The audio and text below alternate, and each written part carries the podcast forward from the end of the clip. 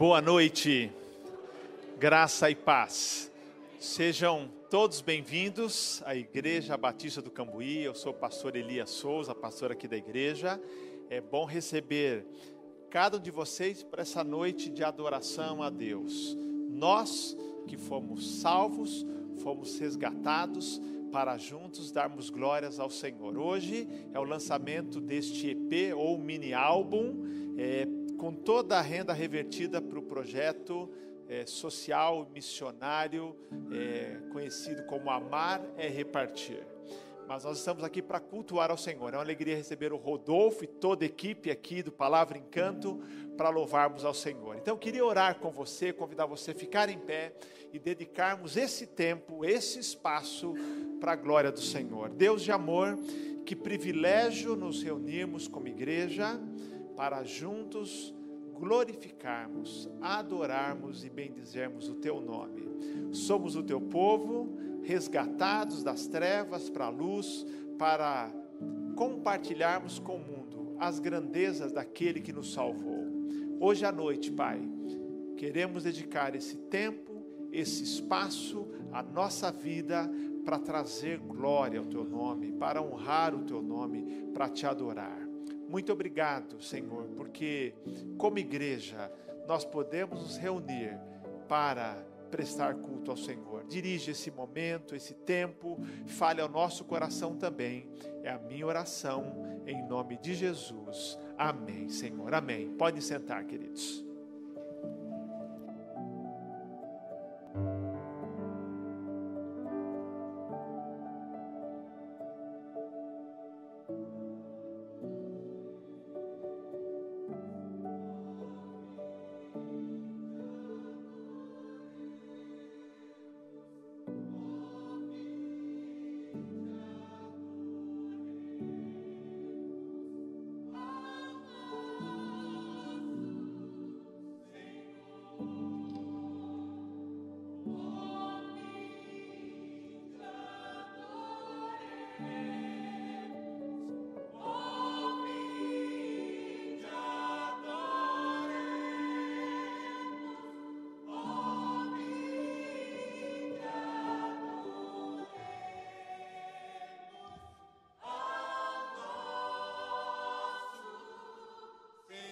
Mais uma vez em pé juntos. Oh, vinde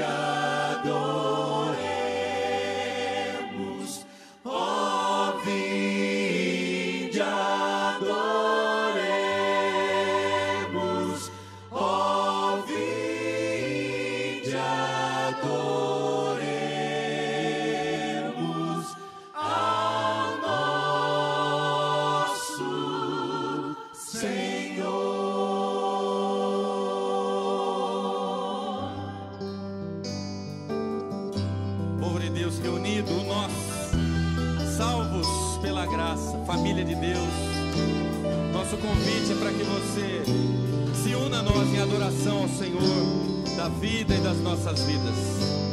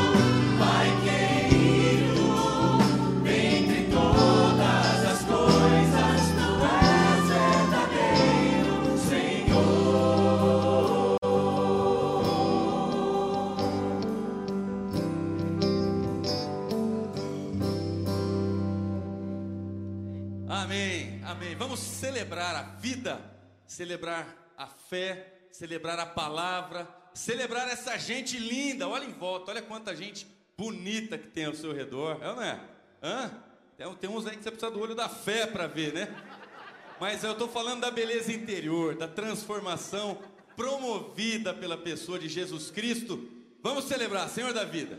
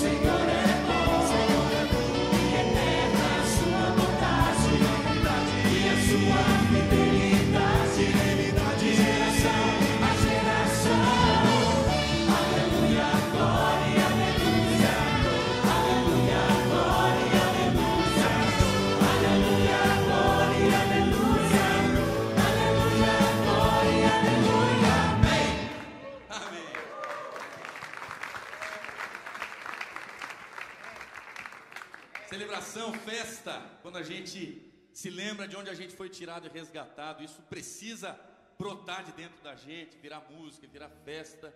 E é isso que a gente quer fazer junto, o nós aqui reunido. Rapidamente, esse EP são- é composto de cinco canções, compostas em primeira pessoa do plural. A nossa ideia é muito mais do que apenas apresentar as canções, é provocar a reflexão sobre a importância de a igreja, no culto, numa reunião como essa, cantar a partir do nós. Resposta corporativa, coletiva, comunitária ao amor de Deus por nós. Sim, por mim. Sim, por você. Mas por nós. Que haja mais nós, cada vez mais, nas nossas comunidades.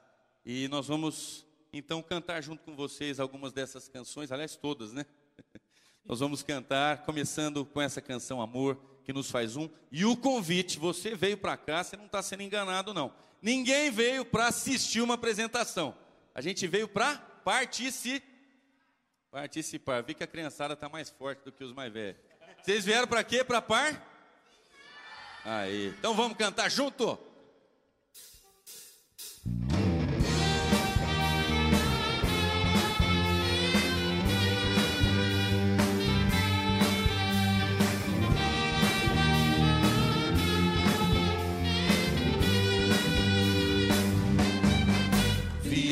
Viemos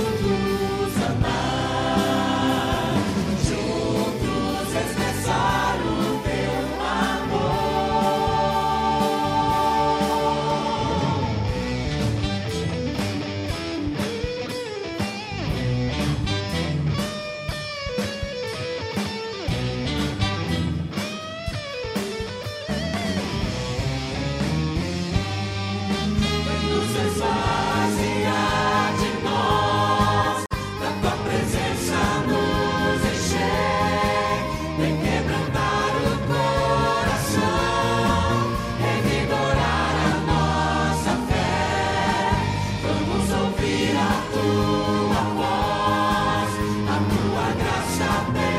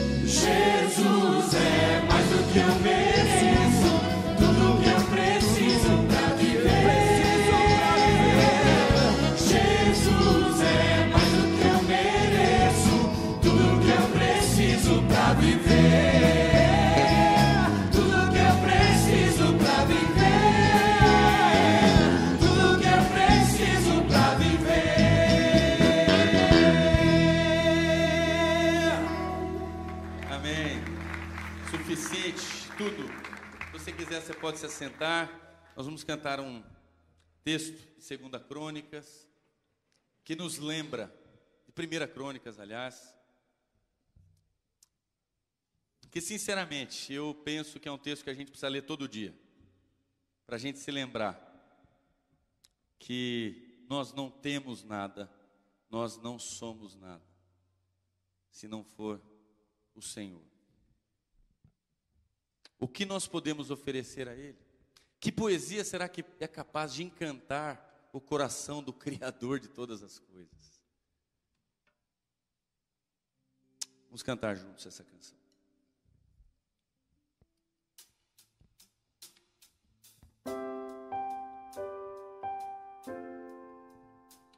Música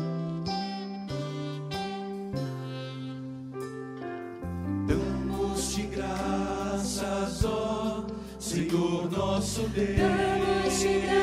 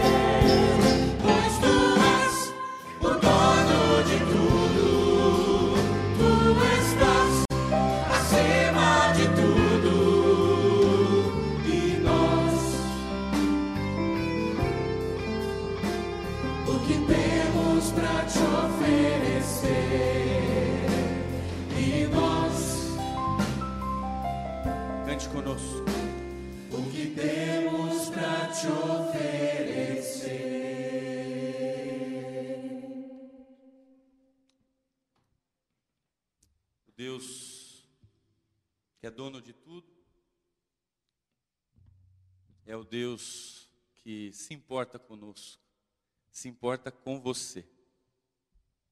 E eu não falo isso como uma palavra, talvez, de ajuda, como uma tentativa de envolver você, porque quem não tem demandas, quem não tem questões, quem não tem problemas, todos temos. Mas nós temos o Espírito Santo que intercede por nós na presença do Pai, Pai que nos ama e Pai que quer o nosso bem. O Espírito Santo intercede por nós. Seja qual for a sua demanda, a sua questão, aquilo que aflige o teu coração, aquilo que tem talvez te tirado a esperança, quem sabe a vontade de viver, aproxime-se do trono da graça de Deus. Do jeito que você está. E saiba que a sua oração quadrada, ela é arredondada pelo Espírito Santo e é entregue na presença do Pai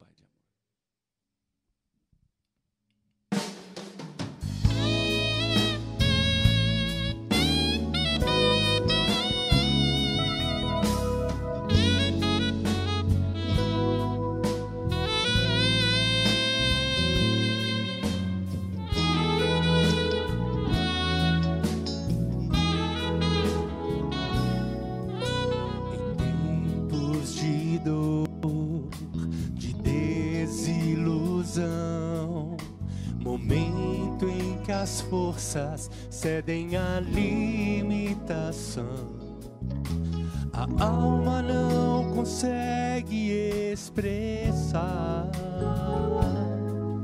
o clamor, a prece, a lágrima da dor.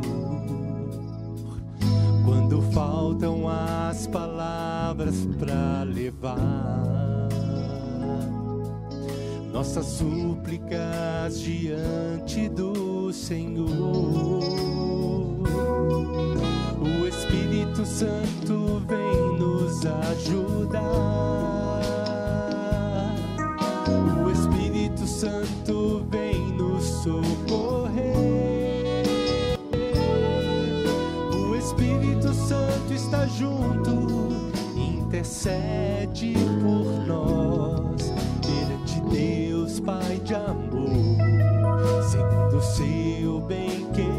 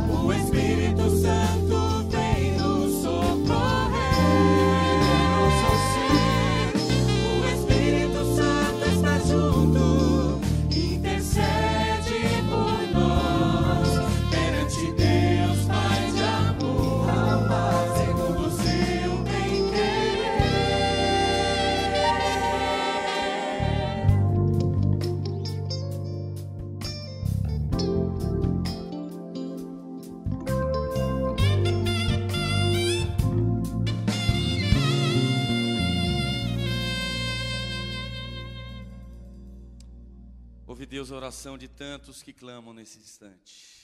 Ouve o clamor da alma. Ouve o grito lá do interior.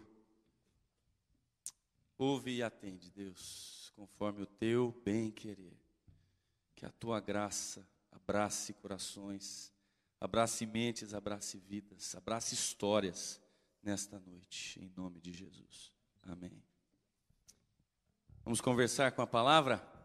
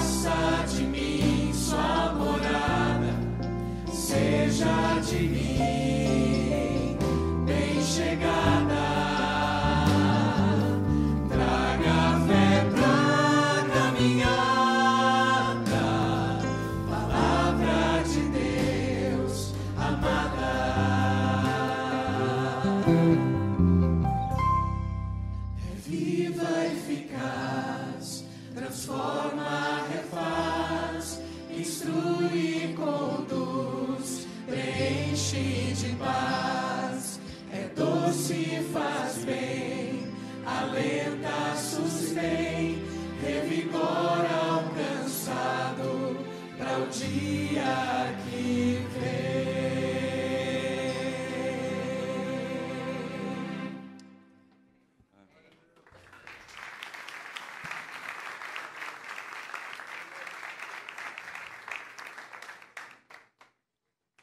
Se eu dissesse, nós vamos agora para a reflexão bíblica, eu estaria omitindo tanto de reflexão bíblica que a gente teve até esse instante. Eu espero que a palavra já tenha já exercido e venha exercendo tudo isso de influência no seu coração e nessa, na sua alma, na sua vida, na sua história nessa noite. Mas nós vamos continuar refletindo, agora can- sem cantar, mas junto com o Renato Marinoni. Obrigado por aceitar o nosso convite. Renato é pastor da IB Metrô em São Paulo. É um cara que lida, milita na. Se eu disser que é no ramo da música cristã, parece comercial, né? Mas serve a Igreja de Jesus há muitos anos, ah, provocando reflexões muito pertinentes ah, através ali do seu podcast na Rádio Transmundial e de tantas outras formas, promovendo cursos, treinamentos e hoje ah, ele está aqui com a gente. Obrigado e Deus te abençoe e Deus nos abençoe.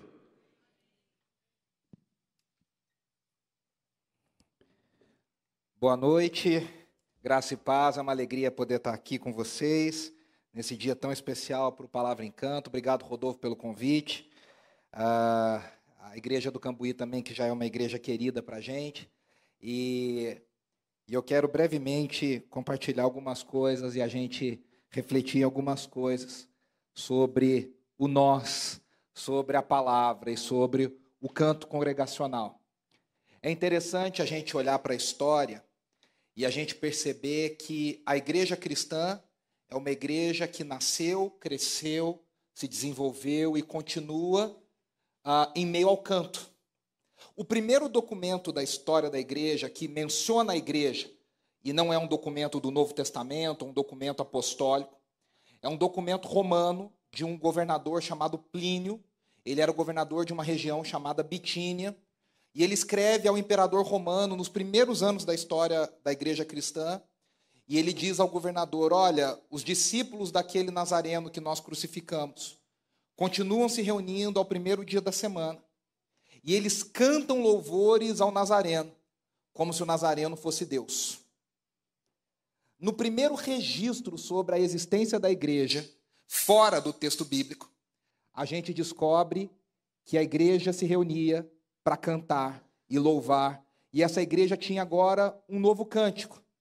Essa igreja tinha um cântico que era também direcionada ao Jesus Cristo de Nazaré, o Messias escolhido, que morreu por nós e agora ele está sentado ao lado de Deus, e nós entendemos como igreja, que a igreja desde o início cantava sobre a realidade desse Messias. Você precisa se lembrar que a igreja, ela nasceu judaica. Ela nasceu em meio ao seio da, da, do povo de Deus em Jerusalém. Os primeiros discípulos de Jesus eram discípulos judeus de Jesus. E como judeus, eles cantavam o cancioneiro do povo judeu, que eram os salmos. Mas logo, logo, embora tenha alguns salmos que sejam chamados salmos messiânicos, o Salmo 2, o Salmo 22, a gente percebe e lê na história da igreja que eles começaram a sentir falta de cantar sobre essa nova realidade da revelação do Messias esperado em Jesus Cristo de Nazaré. E aí nós temos vários trechos do Novo Testamento que se você, por exemplo, usa a NVI, a nova versão internacional, você vai ver que alguns trechos do Novo Testamento eles têm uma, uma na versão física, né? Eles têm uma configuração, uma formatação diferente. Eles são textos centralizados em itálico. A gente tem isso em, algum, uh, em Romanos capítulo 11, a gente tem isso em Colossenses capítulo 1, a gente tem isso uh, em Filipenses capítulo 2, e a maioria dos comentaristas do Novo Testamento, biblistas e pessoas ah, que trabalham com o texto original, dizem que esses textos eram cânticos da igreja primitiva que estavam inseridos agora no texto bíblico. Estavam agora inseridos na narrativa das, das cartas de Paulo, principalmente. A igreja de Jesus é uma igreja que sempre cantou. Veja que o livro de Atos nos diz que algumas características, capítulo 4 de Atos nos diz algumas características dessa igreja que estava surgindo. Lucas diz que a igreja se reunia em torno do ensino apostólico. Lucas diz que havia o partir do pão na celebração da ceia, na celebração da vida e da morte e da ressurreição de Jesus.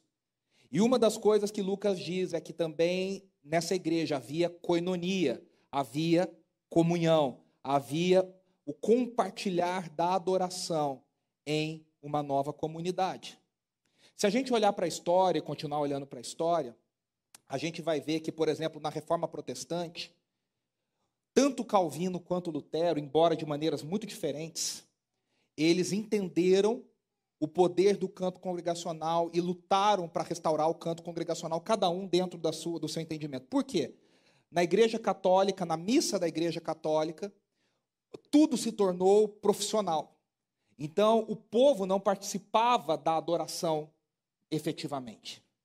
Havia um coral, dependendo, em alguns lugares, né, geralmente coral de homens, em alguns lugares, homens castrados para manterem uma voz angelical, não terem a muda da voz do homem, manterem uma voz aguda. E esses profissionais do canto é que cantavam em latim coisas sobre o que estava acontecendo no culto e na missa. São canções lindíssimas, são, são coisas que a gente até hoje tem preservado, mas o povo não participava. Quando da reforma protestante, tanto Lutero e Calvino tinham um, um alvo em comum. Eles queriam trazer o povo de volta para a adoração congregacional. Eles queriam que o povo participasse novamente da adoração congregacional. Eles fizeram várias coisas para isso. Eles traduziram a palavra de Deus para a língua corrente daquele povo. Lutero traduziu para o alemão, depois nós temos Calvino e outros lutando por uma tradução em francês da palavra. Eles fizeram um arranjo das cadeiras e dos bancos. Nas, nas, nas grandes catedrais católicas, o povo ficava em pé, bem longe e afastado do altar. Eles fizeram algo diferente. Eles puseram bancos e as pessoas e fizeram bancos num quadrado. E eles pregavam no meio desse quadrado para dizer que o povo agora estava circuncidado, é, circundado pela palavra de Deus, estava em volta da palavra de Deus. E uma das coisas mais importantes que eles fizeram foi restaurar o canto congregacional. Lutero, sendo músico, Lutero tinha uma visão um pouco mais aberta sobre a música. Dizem os historiadores que Lutero compôs 37, alguns dizem 38 hinos.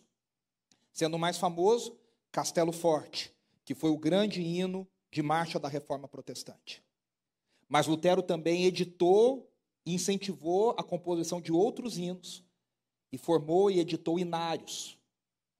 Calvino chamou músicos capacitados e poetas franceses, de fala francesa, e ele pegou todos os 150 salmos e ele fez o que se chama de metrificar. Ele transformou esses salmos em música, música da época, música daquele momento, que as pessoas pudessem cantar. Calvino tinha uma visão um pouco mais fechada, um pouco mais estrita, mais conservadora. Calvino achava que nós só podíamos cantar aquilo que estava na Bíblia. Então, as canções da Bíblia são os salmos, é a chamada salmódia ou salmodia para alguns exclusiva.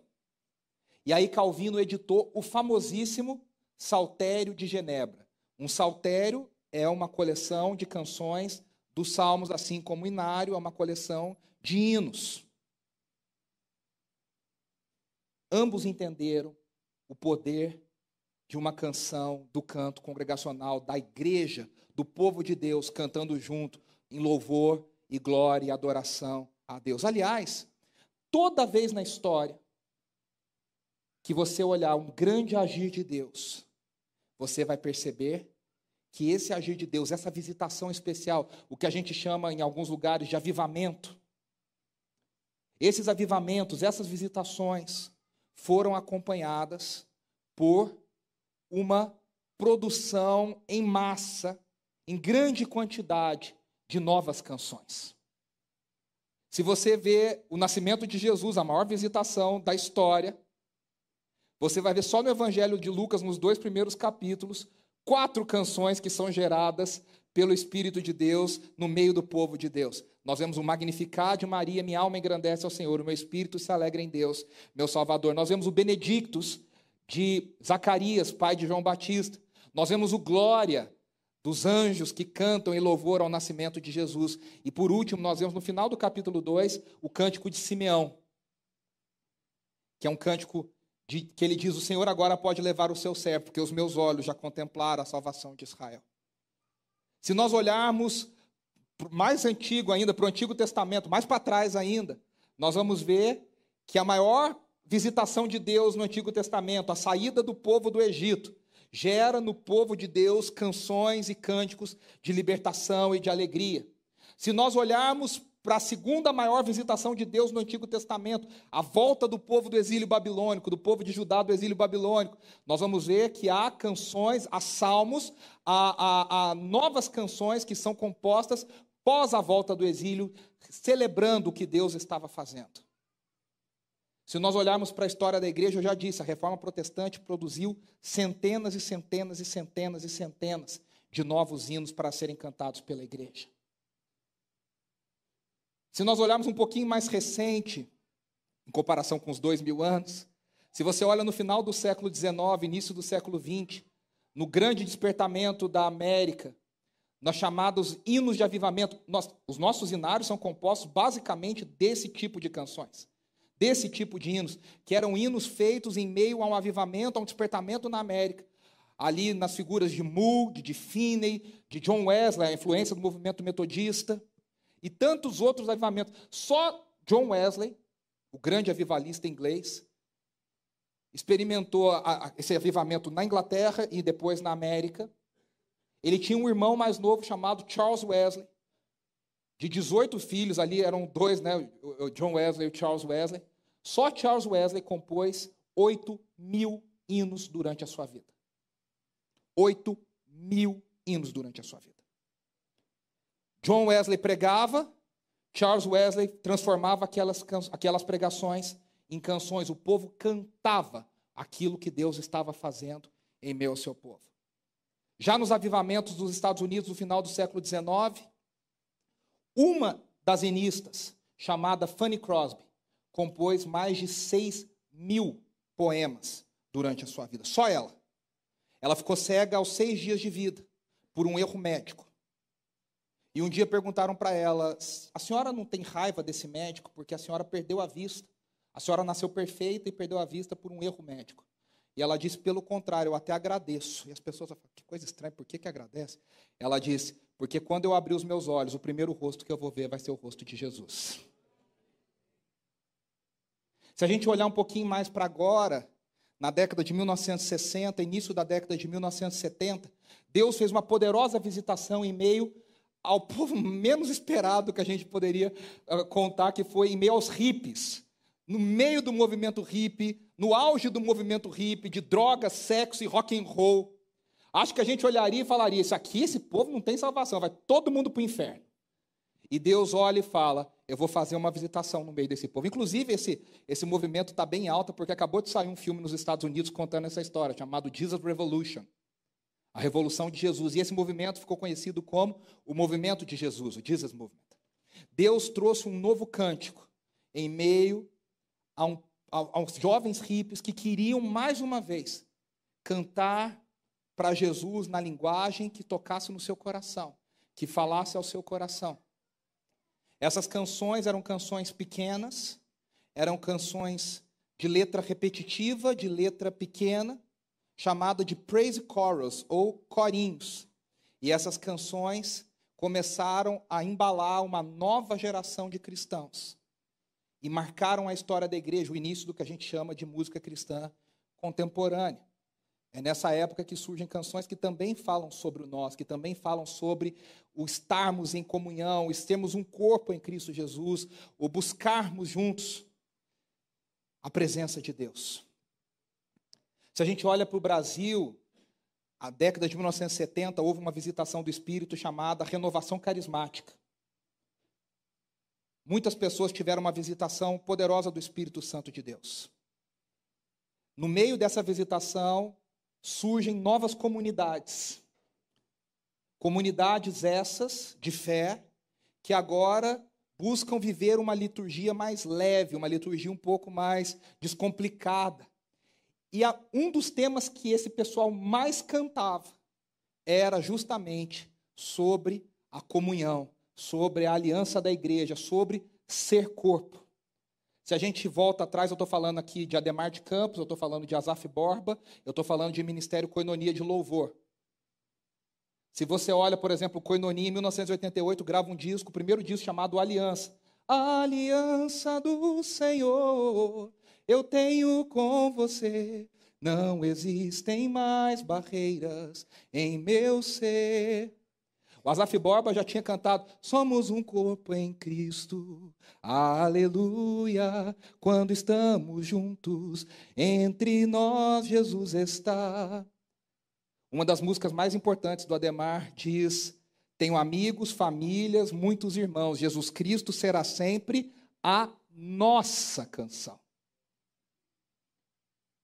Se a gente olha para esse mover do Espírito no Brasil, de centenas e centenas e centenas de canções, nós vamos encontrar queremos, estamos, viemos, buscamos, pedimos. A dimensão, porque as pessoas queriam cantar umas para as outras, elas queriam viver essa, essa experiência de ser igreja, uns com os outros. E nesse tempo que nós vivemos, hoje, a gente vive num tempo extremamente individualista. A gente vive num tempo extremamente complicado em termos da- do coletivo. A gente olha muito para o indivíduo, para mim, para o eu, para o que eu preciso, para o que eu quero.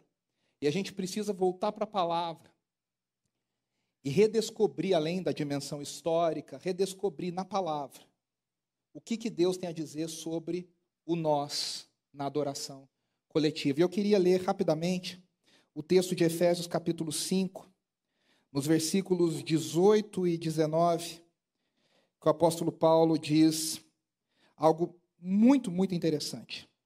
Ele diz assim, Efésios 5, versículo 18: Não se embriaguem com vinho, que leva à libertinagem, mas deixem-se encher pelo Espírito. E aí o 19 é uma chave bem interessante. Falando entre vocês com salmos, hinos e cânticos espirituais, cantando e louvando de coração ao Senhor. E o 20 diz: dando graças constantemente a Deus Pai por todas as coisas, em nome de nosso Senhor Jesus Cristo. Tem um texto irmão desse texto que está lá em Colossenses capítulo 3. É um texto muito similar a esse. Colossenses 3,16, que o apóstolo Paulo diz assim: habite ricamente em vocês a palavra de Cristo. Ensinem e aconselhem-se uns aos outros com toda a sabedoria. E aí ele termina da mesma forma. E cantem salmos, hinos e cânticos espirituais com gratidão a Deus em seu coração. Veja que a primeira coisa que eu queria só mencionar aqui, e eu não quero me demorar, quero só trazer alguns pontos interessantes, é o seguinte: o Novo Testamento fala muito pouco sobre música. Muito pouco sobre música. A gente até queria saber mais. Líderes de louvor se descabelam para saber o que, que a gente. Por exemplo, o Evangelho de Mateus diz que no jardim do Getsemane, um pouco antes de ir para a crucificação, Jesus cantou um hino. E a gente se pergunta: que hino foi esse que Jesus cantou? Quem compôs esse hino? Mas a gente não sabe. Provavelmente foi um salmo. A gente não sabe que hino foi esse que Jesus cantou. O Novo Testamento não tem nenhuma orientação. Cantem sentado, cantem em pé, batam palmas, não batam palmas, pode bateria, não pode bateria. A gente queria que tivesse. Pode cantar música animada, não cantarás música animada. Não tem. Na lista dos dons, Paulo tem três lugares que ele lista os dons. Ele lista dons em Romanos 12, em 1 Coríntios 12 e em Efésios 4. Não tem nenhum dom sobre música. Ele não fala escolheu pastores, mestres, evangelistas, profetas e líderes de louvor. Não tem líderes de louvor na lista.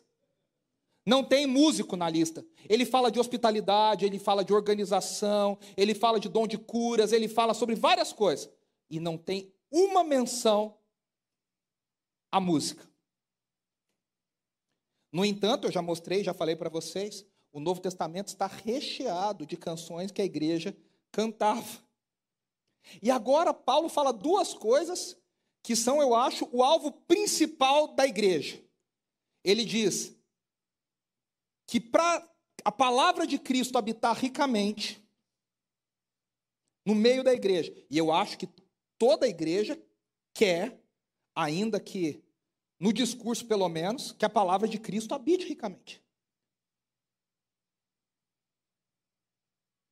Nós queremos viver em torno da palavra. Nós cantamos aqui a importância da palavra, da Bíblia, a importância de nos reunirmos em torno da palavra. Como eu disse, Atos capítulo 4 diz que a igreja se reunia em torno do ensino apostólico, que nada mais é do que a palavra.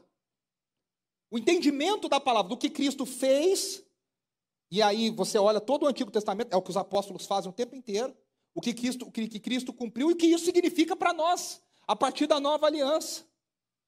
E a segunda coisa que Paulo diz que acontece, que toda igreja deve buscar, é ser cheio do Espírito. Eu acho que se eu perguntasse em qualquer lugar qual igreja quer ser cheia do Espírito, todas as igrejas querem ser cheias do Espírito. Querem experimentar o poder do Espírito Santo. E aí, o mais surpreendente é que o Novo Testamento, que não diz nada sobre música quase, diz que para a igreja experimentar a palavra de Cristo e para a igreja ser cheia do Espírito, ela precisa cantar. Olha que doideira. Talvez as duas coisas que toda igreja quer, ela experimenta quando ela canta, mas ela não simplesmente canta. A gente vai falar, ela canta salmos, hinos e cânticos espirituais. E aqui tem uma briga histórica sobre o que significam esses salmos, hinos e cânticos espirituais. Mas o mais surpreendente é que a igreja deve fazer isso cantando uns aos outros. E aí dá uma travada na nossa cabeça. Espera aí, mas o cântico não tem que ser a Deus? Tem que ser, tanto que Paulo continua dizendo, cantando e louvando a Deus de todo o coração. Só que é aí que está o grande mistério do Evangelho. Não existe como adorar a Deus como igreja. Não existe como louvar a Deus como igreja. Não existe como experimentar a presença de Deus como igreja.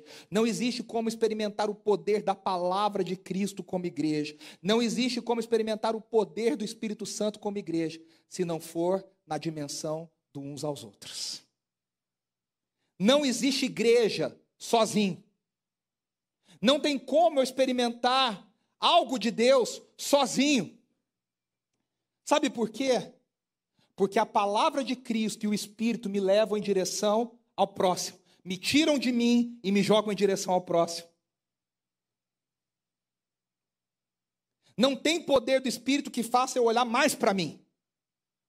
Se a gente pensar, por exemplo, nos dons que são ligados ao Espírito, Paulo diz que o Espírito distribui conforme ele quer, conforme lhe convém. Não existe dom que é para você mesmo. Todos os dons são para você colocar em direção a serviço do outro.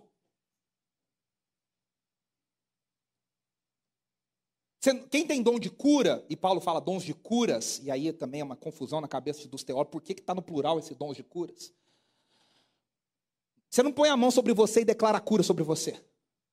Quem tem dom de aconselhamento não olha no espelho e se aconselha. Quem tem dom de hospitalidade não se recebe bem em casa.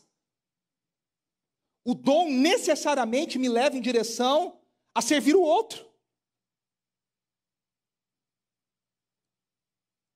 Um pouquinho antes, Paulo diz no capítulo 4 de Efésios que Deus distribuiu na igreja os chamados para serem pastores e mestres, evangelistas, profetas e apóstolos. E ele diz, visando o aperfeiçoamento do corpo, dos santos. Ou seja, não tem como eu ter a palavra de Cristo habitando em mim, na igreja, experimentar o poder de Deus e eu continuar olhando para mim mesmo.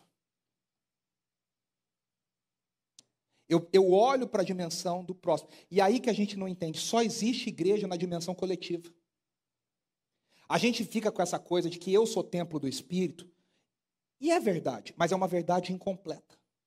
A gente não entende que eu sou uma pedra, como diz 1 Pedro capítulo 2. Na grande construção do edifício da igreja de Deus que está espalhada pela terra.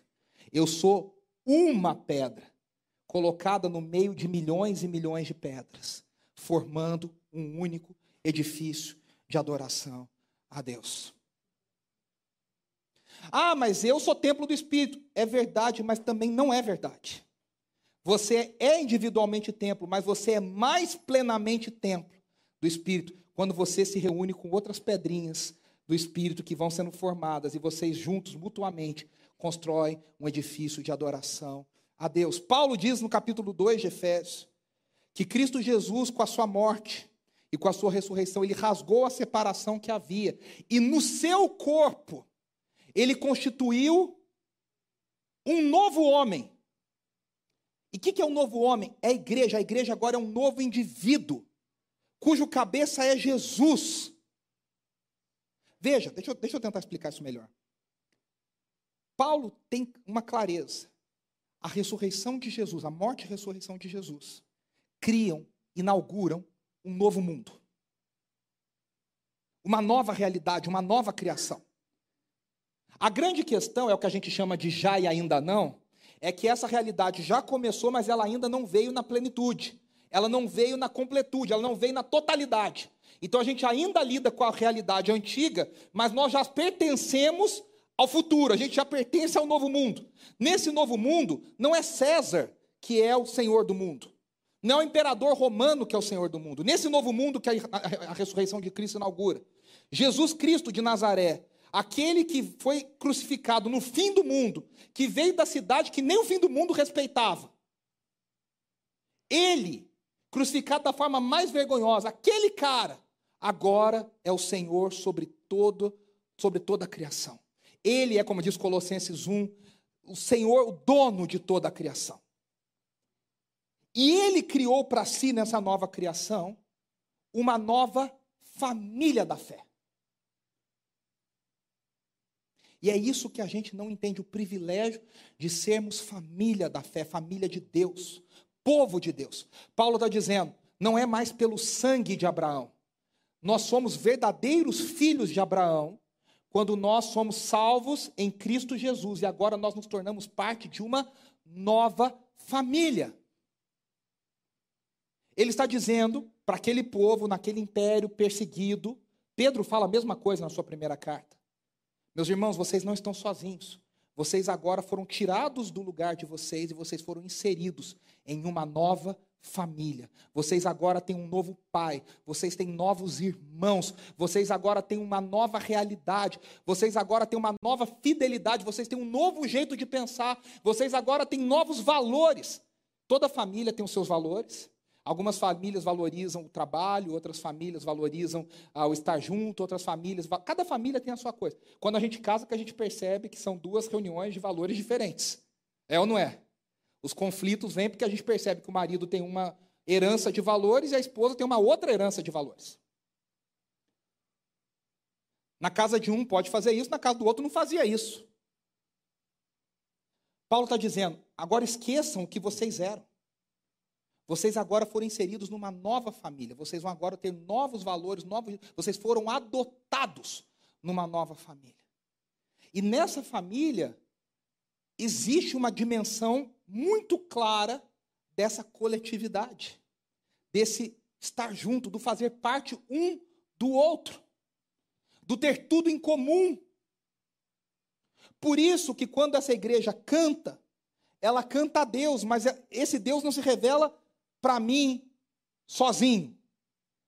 Eu canto a Deus enquanto eu louvo com salmos, hinos e cânticos espirituais, um, com uns aos outros. O que, que é a ideia de Paulo?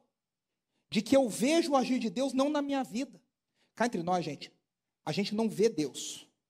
A gente não, a gente não, não, não enxerga Deus. A coisa mais palpável que a gente tem para se assegurar na nossa fé é ver Deus agindo na vida do outro. É ver Deus transformando a vida do outro.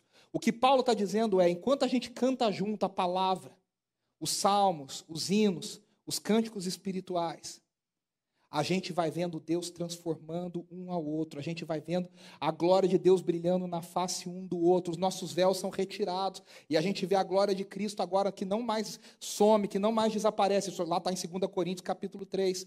A gente vai vendo a glória de Cristo brilhando e transformando a vida um do outro, e ao olhar um na vida do outro, a gente vai sendo transformado como corpo. Por isso que eu preciso cantar na coletividade. Por isso que eu preciso adorar a Deus, o que Deus faz no meio de nós. Hebreus capítulo 2, no versículo 12, tem um texto muito interessante. O autor de Hebreus, que a gente não sabe quem é, para os curiosos isso é terrível, é uma dúvida para ser resolvida só lá na eternidade. O autor de Hebreus pega uma frase de Davi nos Salmos. E ele diz: essa frase foi Davi que escreveu, mas não foi Davi que disse. Essa, essa frase está na boca de Jesus.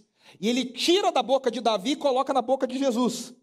E ele coloca na boca de Jesus um versículo que diz assim: A qual dos meus irmãos declararei, declararei o teu nome em meio à congregação? Quer ver? Deixa eu, deixa eu ler o texto todo para a gente não se confundir. Quer ver? Ó? Hebreus 12, 2, 12. Ele diz assim. Ao, vou ler a partir do 10. Ao levar muitos filhos à glória, convinha que Deus, por causa de quem e por meio de quem tudo existe, Jesus, tornasse perfeito mediante sofrimento o autor da salvação deles. Agora olha só, versículo 11. Ora, tanto o que santifica quanto os que são santificados provém de um só. Por isso Jesus não se envergonha de chamá-los irmãos. Jesus não tem vergonha de nos chamar de irmãos. Veja isso. E aí o 12 diz: Ele diz, ele Jesus. Na verdade foi Davi, mas o autor diz: Davi só, só, só emprestou a boca. Quem falou de verdade foi Jesus. Aí ele diz: Proclamarei o teu nome a meus irmãos, na assembleia te louvarei. Veja, isso aqui é uma heresia particular, quero compartilhar com vocês hoje. Se for muita heresia, depois o pastor Elias dá uma, resol- resolve aqui com vocês. Sabe aquela perspectiva? Você com certeza já colocou um CD em casa. Hoje a gente bota no, no iPhone, no celular, na Alexa. Meu filho, acho que a primeira palavra que ele vai falar vai ser Alexa. Tem 11 meses, a gente fala Alexa, ele olha assim já para Alexa. Assim, na, na- na Acho que a primeira palavra que ele vai falar na vida vai ser Alexa. É, a gente coloca em casa e você adora na sua casa. Você ora, você louva, você chora. Espero que todos nós saibamos do que eu estou falando. Mas, por mais poderoso e tocante que seja a sua adoração em casa, quando você está no meio da igreja, é diferente, não é? E aí, por que, que eu tenho essa. Eu te- vou tentar justificar essa ideia. Nós somos templo do Espírito. O Espírito habita em nós. Quando você está na sua casa, você ora, você louva, porque o Espírito está em você, o Espírito te liga a Cristo Jesus. Mas quando nós estamos comunitariamente reunidos, Jesus Cristo disse: onde dois ou três estiverem reunidos em meu nome, eu mesmo estarei. A gente não presta atenção porque a gente confunde as pessoas da Trindade. A gente acha que Pai, Filho e Espírito é tudo a mesma coisa, a gente se mistura todo, então a gente só fala isso para não passar de herege, mas a gente não entende muito como acontece. Só que o texto de Hebreus dá a entender que quando a igreja de Jesus está reunida, o próprio Cristo se levanta no meio da igreja e ele dirige a adoração da igreja.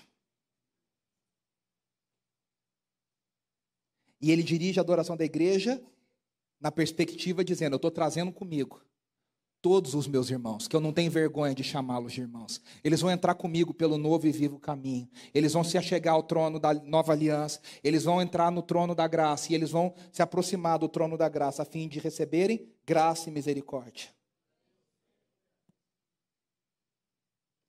Por isso que a gente deve louvar na comunhão dos santos, como igreja, no poder do Espírito. A própria Trindade canta. Sofonias 3,17 diz: O meu Deus é um Deus alegre. E diz: E ele se alegrará sobre ti com cânticos de alegria. O Pai canta sobre nós cânticos de alegria. Eu acabei de ler em Hebreus capítulo 2 que o filho levanta-se no meio da congregação e ele puxa o cântico de adoração. E o Espírito, a gente acabou de ler, salmos, hinos e cânticos espirituais. Cânticos espirituais são cânticos gerados pelo Espírito. A grande briga da igreja é para saber que salmo, o que, que são salmos, o que, que são hinos, o que, que são cânticos espirituais. Aí os mais tradicionais, que estão querendo evitar uma interpretação, dizem assim: é salmos espirituais, hinos espirituais e cânticos espirituais. E é tudo a mesma coisa, são todos salmos. Eu acho forçar um pouquinho demais essa interpretação. Eu entendo que salmos são salmos escritos por Davi, por, por, por todos os salmistas. Hinos são aquelas canções que nós compomos e escrevemos para Deus, como a gente cantou aqui várias, feitas pelos irmãos do Palavra em Canto. Canções que a gente se expressa, a gente coloca em poesia, a gente coloca a palavra cantada. E cânticos espirituais eu entendo que são aqueles cânticos que o Espírito gera quando há manifestação do poder. E ele gera uma nova canção, um novo cântico.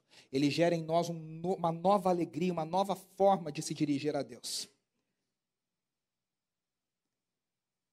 A igreja de Cristo deve se reunir coletivamente em torno da palavra, cantando salmos, cantando hinos, cantando cânticos espirituais. Por isso que eu quero aqui agradecer a Deus pelo Palavra em Canto, que nos ajuda a termos cânticos que a gente canta a palavra, que a gente memoriza a palavra, que a gente, né, a gente tem tantos cânticos na nossa história, que a gente guarda os textos bíblicos porque a gente sabe as canções desses textos.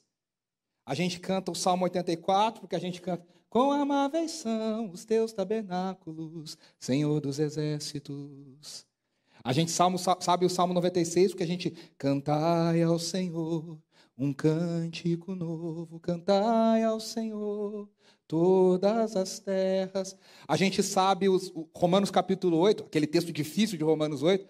Quem nos separará do amor de Cristo? Será a tribulação, angústia ou perseguição, fome ou nudez, perigo ou espada. Quando eu era pequenininho, eu aprendi a cantar. é, amados, vamos amar uns aos outros, amar uns aos outros. Pois acho que era Salt isso, né? E tudo que ama é nascido. Salt, que é um saltério. Nascido- Quem não ama não conhece a Deus, pois Deus é amor. E esse ainda vem com o versículo, né? Com, com o endereço. 1 João 4, 7 e 8. A gente ainda aprende. Já cantariam os gênios Sérgio Pimenta e Guilherme Kerr? Aquele que tem os meus mandamentos e os guarda, esse é o que me ama. Aquele que tem os meus mandamentos e os guarda, esse é o que me ama. Tantos outros, né? Guilherme Kerr e Jorge Heder. Na comunhão dos que crerão era só um coração. Não é bem o texto, mas é quase que o texto de Atos capítulo 4. E a gente vai aprendendo e vai cantando e vai refletindo e vai orando. Eu entendo que mais importante do que a gente tentar brigar pelo que são salmos, hinos e cantos espirituais, é a gente entender que a igreja tem diferentes formas de louvar a Deus. Uns louvam com salmos, outros cantam com hinos, outros com cânticos espirituais, mas estão todos reunidos em torno de um só, louvando a um só, adorando a um só. Nós temos aqui pessoas de cabelo branco, pessoas de meia idade, crianças e jovens. A gente precisa entender que cada geração tem o seu jeito de cantar a Deus. Por isso que quando a gente se reúne, eu sempre digo para os meus alunos, a gente precisa cantar hinos, a gente precisa cantar os cânticos dos anos 70 e 80 e 90, a gente precisa cantar dos anos 2000 e a gente precisa cantar os hinos, as canções novas daqui para frente também, de 2015 para frente. Para alcançar as novas gerações e antigas gerações, todas as gerações precisam se reunir diante do Cordeiro e ter um cântico para louvar o Cordeiro de Deus. Em torno da palavra. O que nos une não é o estilo musical. A gente já brigou muito por bateria, por guitarra, você bate palma, você não bate palma, você levanta a mão, você não levanta a mão. Alguns aqui lembram dessas brigas, né? Nos anos 90 a gente cantava assim, né, para levantar a mão, né, Rodolfo? As minhas mãos eu quero levanta. Parecia que aquele terno apertado que você não consegue levantar a mão assim. Aí você olhava para o lado assim, baixava a mão com a vergonha de levantar a mão. Batia a palma só nas coreografias, né? Celebrai a Cristo, celebrai. Tá, tá, tá, tá, tá, tá. Graças a Deus, nesses últimos 30 anos, a gente tem crescido nessa liberdade, nessa expressão, nessa adoração. Mas mais importante do que a gente brigar por estilos musicais, é a gente se alegrar de ver a igreja de Cristo Jesus sempre cantando um cântico novo. E o mais importante, que esse cântico novo seja feito comunitariamente em torno da palavra de Deus. Que Deus nos ajude. Vamos orar? Senhor, nós te agradecemos pelo privilégio, pelo dom da música.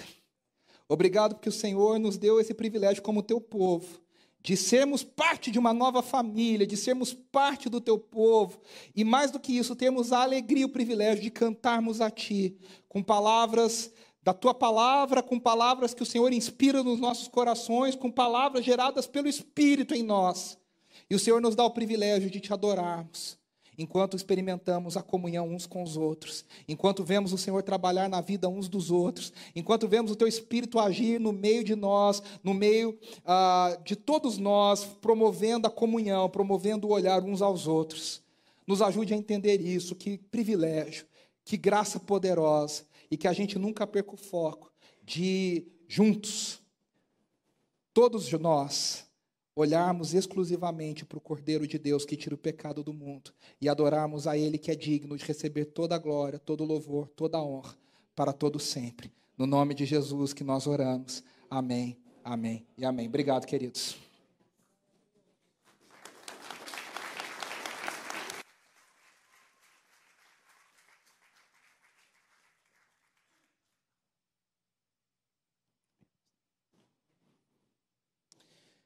Nós vamos dar prosseguimento nessa noite, naquilo que estamos fazendo aqui, e o nosso convite a você agora é para participarmos de uma celebração, mais uma dessas que nós não podemos fazer na nossa individualidade, na nossa particularidade, mas nós fazemos juntos, como igreja, como corpo de Cristo, como comunidade cristã reunida. Quero convidar aqueles que vão nos auxiliar na distribuição dos elementos a virem aqui à frente. Enquanto isso, eu compartilho com vocês uma informação privilegiada de que essas pessoas que que estão nos ajudando e que vão levar os elementos até você. Eles não ajudam apenas aqui, eles já estão acostumados a ajudar no projeto Amar e Repartir, que você já conhece, que você já tem ah, informações a respeito dele, vai ter certamente mais também. Mas antes da gente distribuir os elementos, eu quero lembrar você daquilo que nós vamos fazer nesse momento. Essa oportunidade que nós temos, esse momento que nós temos de participar da mesa de Cristo, não como um convite que fazemos a você, mas como uma celebração que juntos nós fazemos, é uma oportunidade dessas que nós temos de ver convergir no hoje, tanto ontem quanto amanhã. De vermos convergir neste momento presente tanto uma memória do passado, quanto também uma esperança do futuro. E nós fazemos isso pela memória do passado, de que Cristo morreu em nosso lugar, de que o seu corpo foi flagelado em nosso lugar, o seu sangue vertido em nosso lugar. Mas nós fazemos isso também na ardente expectativa do retorno de Cristo, no momento em que esse jantar será celebrado não mais com memoriais, não mais com elementos que nos lembram Cristo, mas com a presença do próprio Cristo, porque ele virá nos buscar. Por isso que nós convidamos você a participar desse momento, e quando nós dizemos você, nós queremos dizer todos vocês que compartilham dessa mesma esperança. Todos vocês que compartilham dessa mesma certeza de que a morte de Cristo, o sacrifício de Cristo foi em seu lugar e de que o retorno de Cristo, a esperança da volta de Cristo, uma esperança, uma, é uma expectativa particular e individual sua também, de que você partilha disso, testemunhou disso para que outras pessoas também soubessem que você é parte do corpo de Cristo. Enquanto nós distribuímos os elementos, convidamos você também a pensar na letra dessa canção que será entoada agora.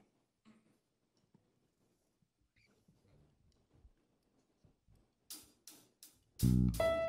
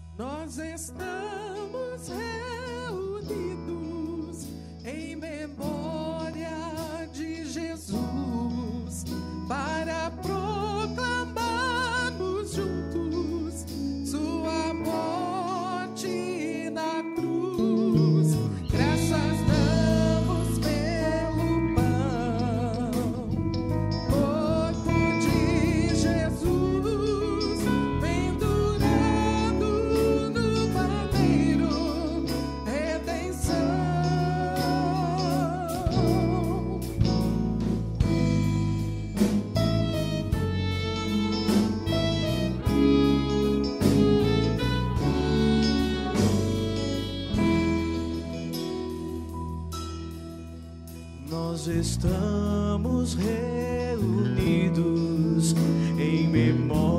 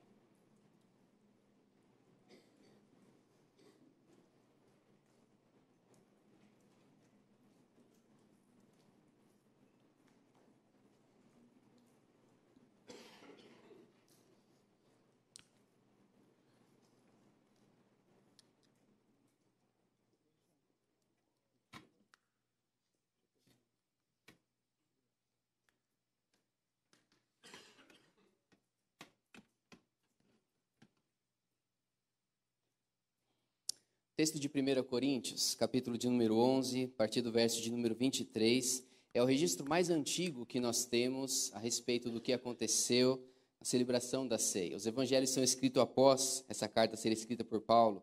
E ele diz o seguinte: Pois eu recebi do Senhor o que também lhes entreguei, que o Senhor Jesus, na noite em que foi traído, tomou o pão e, tendo dado graças, partiu e disse: Isto é o meu corpo, que é dado em favor de vocês. Façam isso em memória de mim. Da mesma forma, depois da ceia, ele tomou o cálice e disse: Esse cálice é a nova aliança do meu sangue. Façam isso sempre que vocês o beberem em memória de mim. Porque sempre que vocês comerem deste pão e beberem deste cálice, vocês anunciam a morte do Senhor até que ele venha.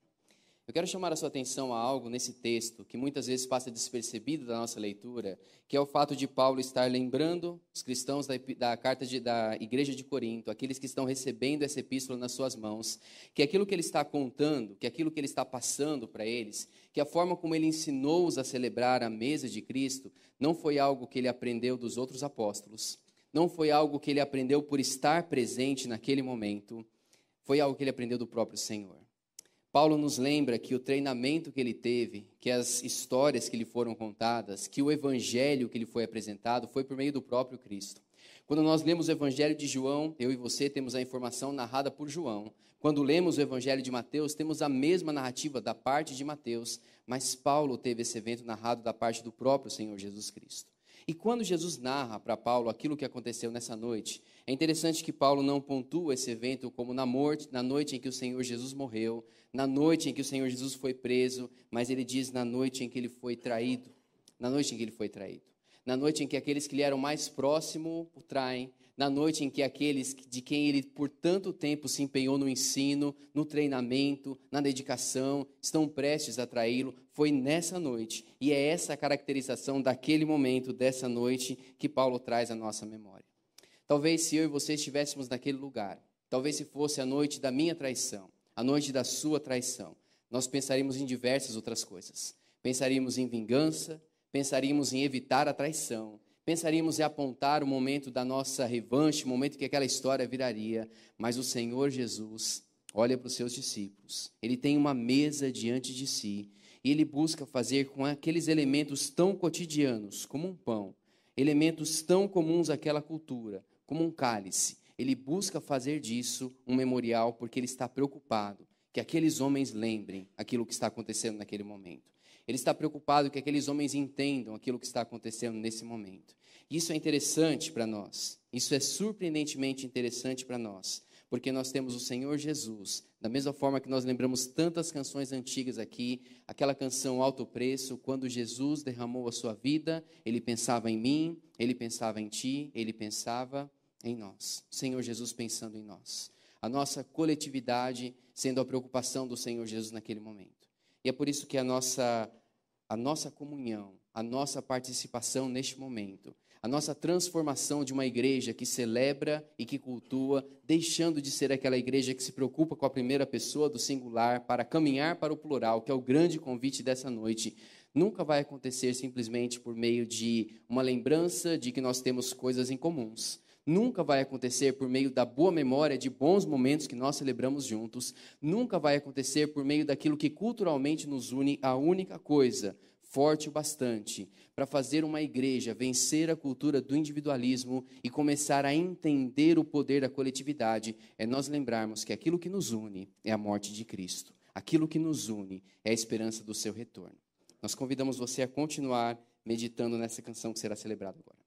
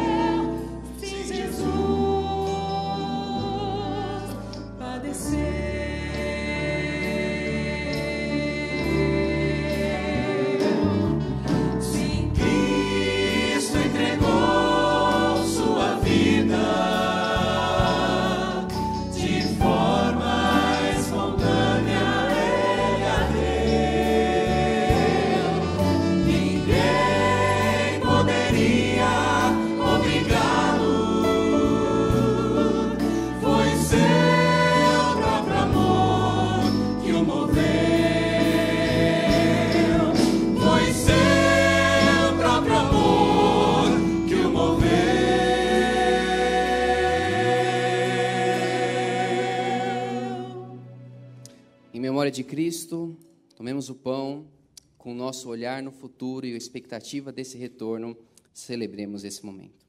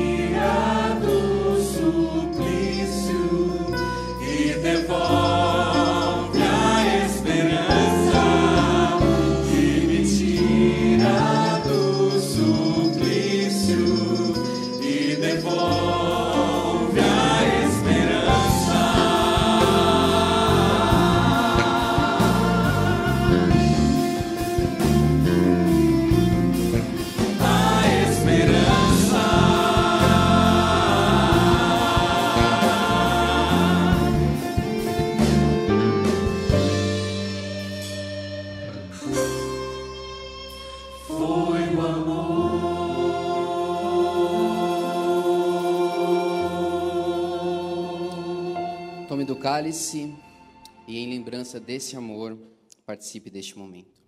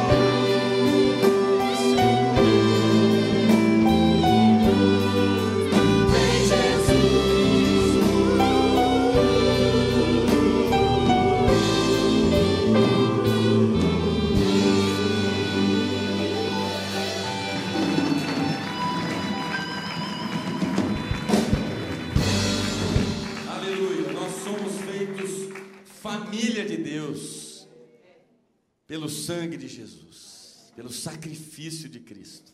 A graça um dia veio até você e ó, deu um abraço apertado. E abraçou para nunca mais desabraçar. E nós vamos celebrar juntos a graça que, por meio da qual o Senhor reescreve as nossas histórias.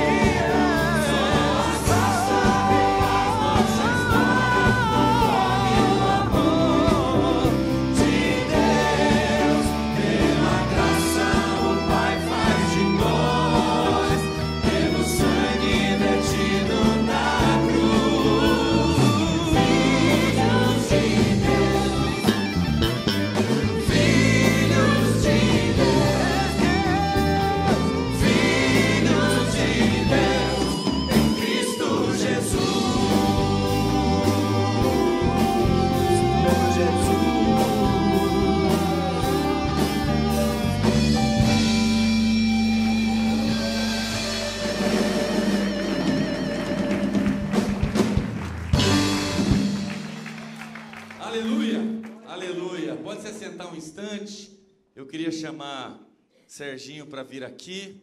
O pastor Elias falou ali no início, né, sobre amar é repartir. E Serginho, um amigo de caminhada, amigo de jornada, está com a Gia ali, sua esposa. Nós vamos apresentar bem rapidamente o projeto. Palavra Encanto tem a sua história misturada com a história do Amar é Repartir.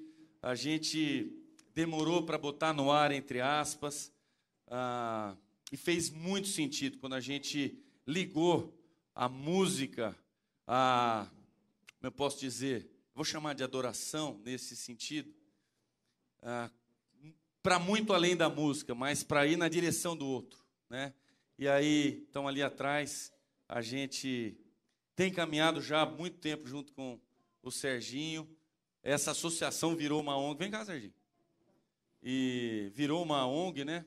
Mas já funciona há cinco anos ali.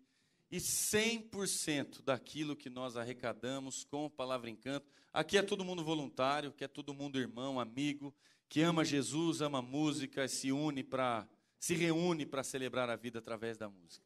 É, ninguém ganha nada. E aquilo pouco que a gente eventualmente ganha com venda de CD, com venda de camiseta, com venda de caneca, vai para sustentar, para participar do sustento deste projeto social e missionário aqui na aqui numa das regiões mais carentes da nossa cidade, né? E, e eu quero antes de apresentarmos o vídeo que eu imagino que esteja no jeito, ah, só compartilhar com vocês que este trabalho. Tem o CD aí, pastor? Tem o CD? A gente, como palavra encanto, dedica a vida da Isabela. E você que ganhou, é, você vai ver ali atrás que esse álbum é dedicado à memória da doce Isabela Tiburcio Firmino a mascote da Associação Amar a Repartir, que hoje canta as canções do Palavra Encanto lá no céu. Então, uma singela homenagem é, à memória da Isabela, que volta e meia aparecia com as camisas do Palavra Encanto, cantando as canções, é, participando com a gente das programações, e hoje desfruta da presença eterna do nosso Deus. É, o Senhor tem abraçado a vida. Eu já ouvi o Serginho dizer muitas vezes o que o Renato disse na mensagem. Que Deus tem sido perceptível e presente na vida do Serginho e da Gi, através do abraço de tantas pessoas ao longo desse tempo. A Ele toda a glória. Nós queremos é, apresentar brevemente, o vídeo está no jeito aí. Vamos compartilhar o vídeo é, que o Maneco fez com tanto carinho, né? é, que apresenta bem rapidamente um pouquinho, é bem pouquinho, do que acontece ali no. no eu, eu, só não estou vendo o pessoal, não sei se o vídeo está no jeito ou não. Oi? Ok, então. Dá bala, Jazão.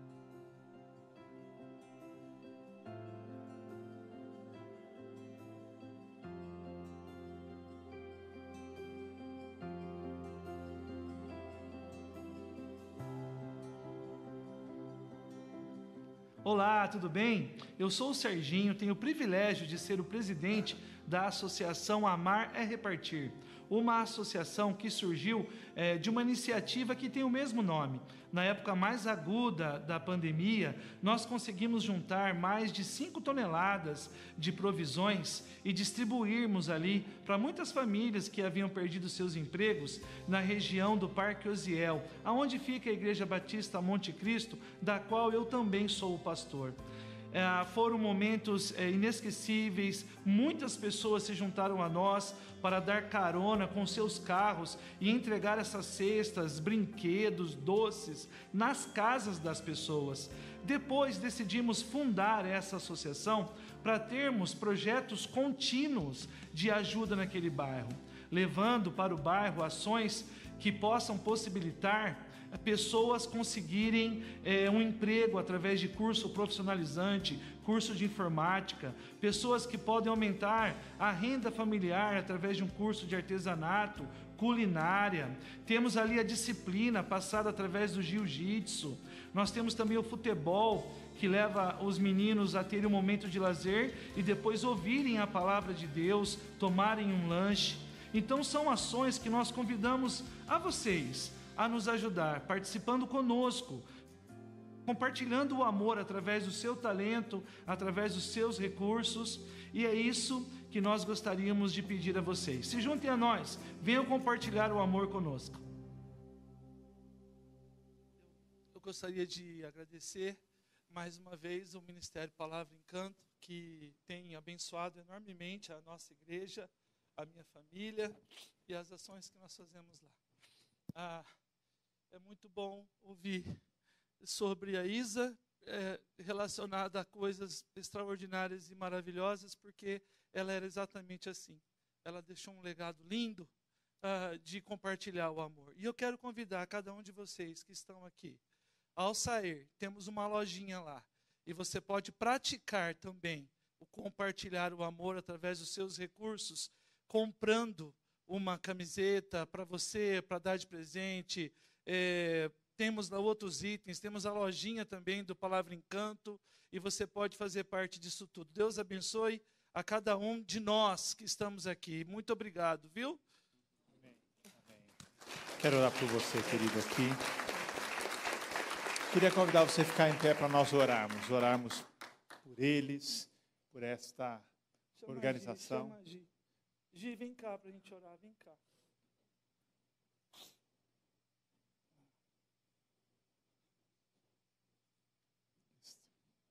Obrigado, Chico, por ter vindo aqui. Vamos orar.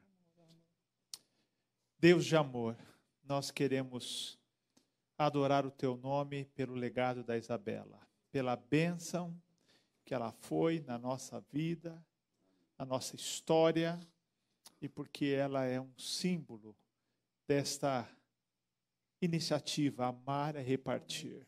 Que nós possamos eh, continuar olhando para esse legado e transmitindo o amor, algo que ela fez de maneira tão extraordinária. Mas eu quero pedir, Pai, que essa graça sobre a qual acabamos de cantar continue sobre a vida do Sérgio, da Gislene, da igreja ali do Monte Cristo, do Ministério Palavra Encanto, e que nós vivamos aqui todos nós unicamente para a tua honra e para a tua glória. Que o teu consolo esteja sobre nós, mas também que o teu amor nos leve a agir e que possamos, Pai, motivados por esse amor, realizar uma grande obra ali na região do Parque Osiel. Usa o Sérgio, usa a Gislene, usa a organização, usa o Palavra Encanto, usa cada um de nós para a tua honra e para a tua glória. E obrigado pela vida linda e pelo legado da Isabela entre nós. Em nome de Jesus. Amém, Senhor. Amém, amém. Deus abençoe, queridos.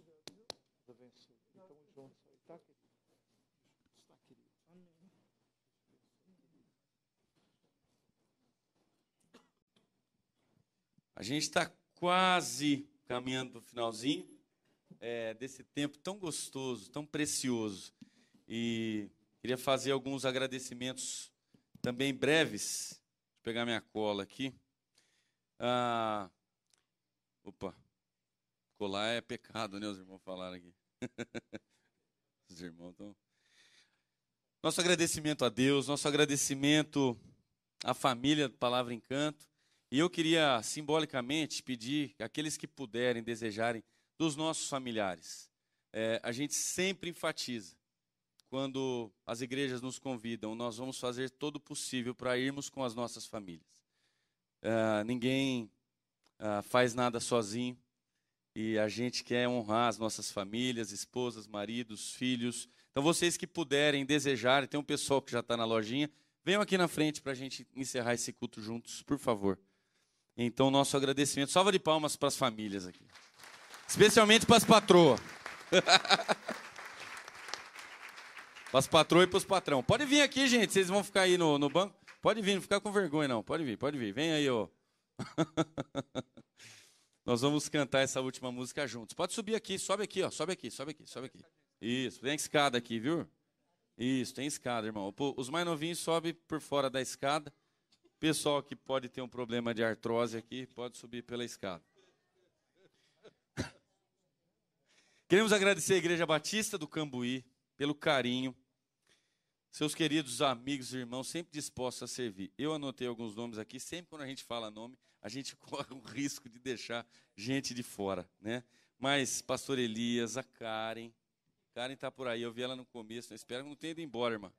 Aí, ó, isso aí, ó. só para saber. Fazer a chamada aqui, pastor, para ver quem tá aí. Karma, feio. É, o Carlos Eduardo, o Maneco, o Henrique, Almir, o Tosco, tá lá em cima, é, nos ajudando com a projeção. Jason Soares, queria que você desse uma salva de palmas a esses todos que junto conosco também serviram neste dia. Obrigado, gente. Pessoal do som, da mídia, da transmissão. Agradecer o Renato, né, por ter vindo. Renato e Tiago. Tiago terminou a ceia. É, vamos fazer a chamada também para ver se ele está aí. Tiago, presente. Vieram de São Paulo ambos, né? Podia ter combinado para ter vindo junto, inclusive, irmão. Mas na próxima a gente combina. Obrigado pelo carinho de vocês. É, queria agradecer também ao André do Sax aqui, ó. André se uniu a nós aqui, ó. Isso. Aliás, ó. Vamos fazer uma assembleia aqui, ó. Quantos são favoráveis ao que o André passe a integrar o Palavra Encanto? Levanta as mãos. Contrários não há. Pronto, já está já tá, já tá incluído aí, está inserido. E, gente, o Renato falou que nós somos pedra. Né? Larga a mão de ser pedra de tropeço, irmão. Certo? Vamos ser pedra para edificar, certo? Não é pedra de tropeço. Não vai entender errado a mensagem do irmão aqui. Tá bom? Mas obrigado pelo carinho de todos vocês. A Deus, a nossa gratidão. Nós estamos aqui por Ele. É só por Ele. Então a Ele todo louvor, toda a honra e toda a glória. Toda, toda. Ele é digno. E nós vamos encerrar esse tempo cantando juntos a bênção araônica na voz do marido da aniversariante do dia. Salva de palmas aqui para Denise. Agora nós vamos falar a verdade. Nós armamos tudo isso aqui para celebrar o aniversário da Denise. Davi está convidando todos para ir na pizzaria Retorno ali, depois do culto. então, Davi, carinhosamente conhecido por feio, é, com sua veludada voz, vai cantar e nós vamos cantar juntos. Que o Senhor nos abençoe e nos guarde. Que o Senhor faça resplandecer o seu rosto sobre nós e tenha misericórdia de nós. Vamos cantar juntos.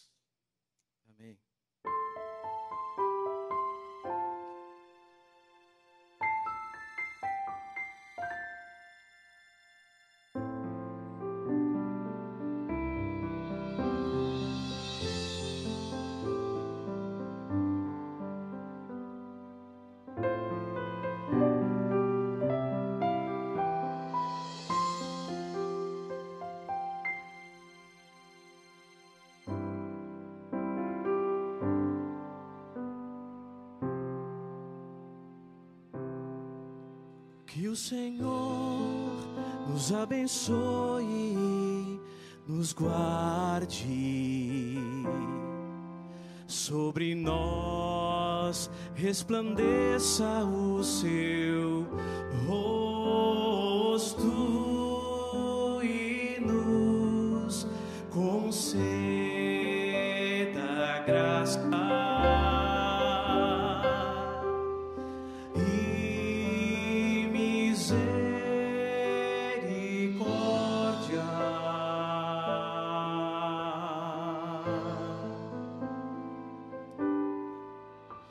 Que o Senhor nos abençoe, nos guarde, sobre nós resplandeça o seu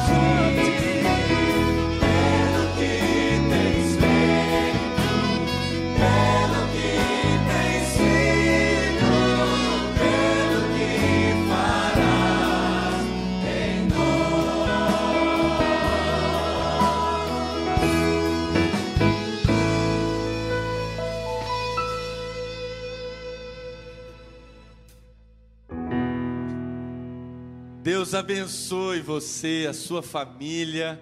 Que gostoso foi passar esse tempo juntos. E que a gente tenha outras oportunidades. E amanhã não deixe de se reunir com aqueles que você chama de irmãos para praticar aquilo que a gente aprendeu hoje, aquilo que a gente refletiu hoje. Um beijo no seu coração, uma ótima noite. Deus abençoe a todos. Acabou.